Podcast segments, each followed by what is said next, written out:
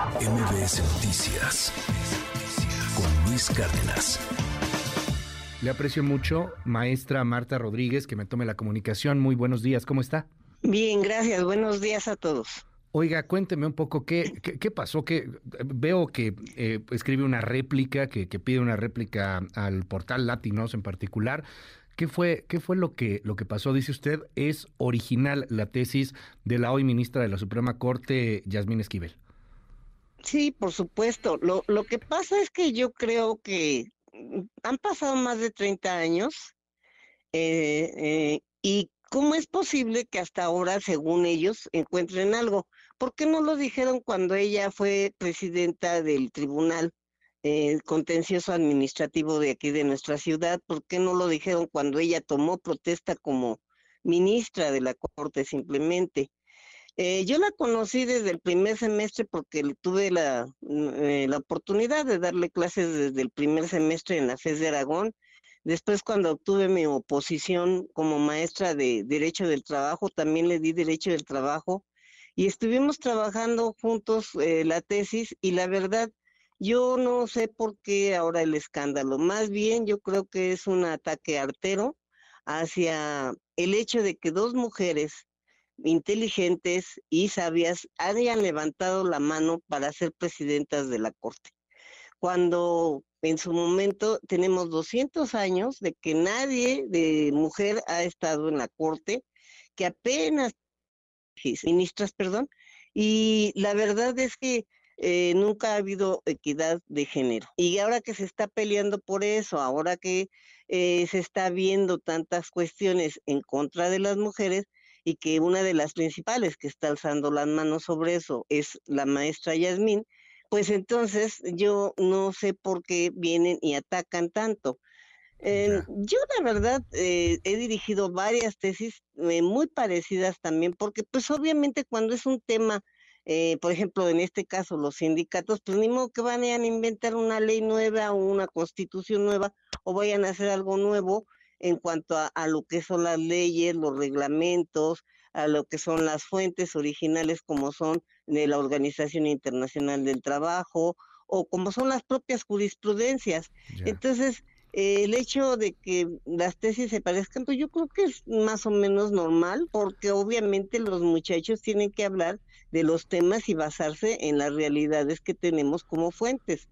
Ahora, eh, realmente yo he dirigido más de 500 tesis. Mi trabajo en la UNAM ha sido, y me propuse dirigir tesis porque a mí me costó mucho trabajo titularme como licenciada en Derecho. Yo he sufrido en carne propia esta misoginia en la cual eh, nos hemos eh, visto envueltas muchas mujeres, en donde los hombres no aceptan que nosotras trabajemos a su par o hagamos lo mismo que ellos es más, yo cuando eh, hice mi examen de oposición, mis compañeros se, se, opusieron a que yo eh, presentara el examen y la verdad hasta absurdamente porque pues no había ninguna cuestión legal para ello. Entonces, eh, claro. francamente yo creo que más que nada desde mi punto de vista, es un ataque certero y directo para las género, mujeres que pretenden ser presidentas de la Corte. Un, ataque por el género, por la cuestión de, de, ser mujer. Usted, A mí sí. Usted, usted llevó también la, la tesis de Edgar Ulises Baez, ¿no? Sí, mm, de varios. Les digo que tengo más de 500 tesis y no nada más en la UNAM, también dirigí tesis en la UNITEC. Claro. Algo de lo que cuestionan mucho es que es que se parecen mucho, que, que, inclusive los índices son similares, las conclusiones son muy, muy, muy parecidas. Eh, y, y, bueno, que, que por qué esa, esa coincidencia tan, tan, tan, pues tan evidente. ¿Es, ¿Es común que esto pase en las tesis, maestra? A veces sí, porque, sobre todo en el aspecto histórico, porque no lo van a poder cambiar. Entonces, datos históricos, datos, insisto, de ley, datos de, las fuentes eh, formales como son la jurisprudencia, pues son, siempre van a ser iguales o parecidas. Los alumnos se tienen que eh, apoyar en la doctrina en la, y en las leyes para demostrar su dicho. Entonces, pues yo creo que ahí sí cómo le vamos a hacer el cambio.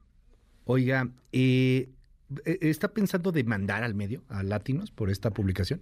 Mm, mire, la verdad, Eh, no lo sé, tendría que comunicarme con mis eh, jefes porque francamente se me hace hasta mm, de flojera. Yo creo, insisto, que, que esto es un ataque. Yo tengo una reputación, tengo más de 40 años eh, dando clases en la UNAM. Francamente, no sé ni por qué me, me meten tanto a mí, pero en fin, lo voy a ver, pero mm, hasta me da creo que flojerita estar pensando en, en esas cosas, porque no le veo la mayor relevancia ni la importancia de vida, por lo menos en mi persona. Ayer en las redes sociales, supongo que usted lo vio también, maestra, eh, se, se, hablaba de la necesidad de que esto se investigara dentro pues, de las comisiones de honor, si no me equivoco, que hay en la misma Universidad Nacional Autónoma de México. ¿Estaría dispuesta a ello, a que lo investigue la UNAM? Claro, por supuesto. Y, que, y que sea la UNAM la que determine si son copias o si no son copias, si hubo plagio o si no hubo plagio. Exacto.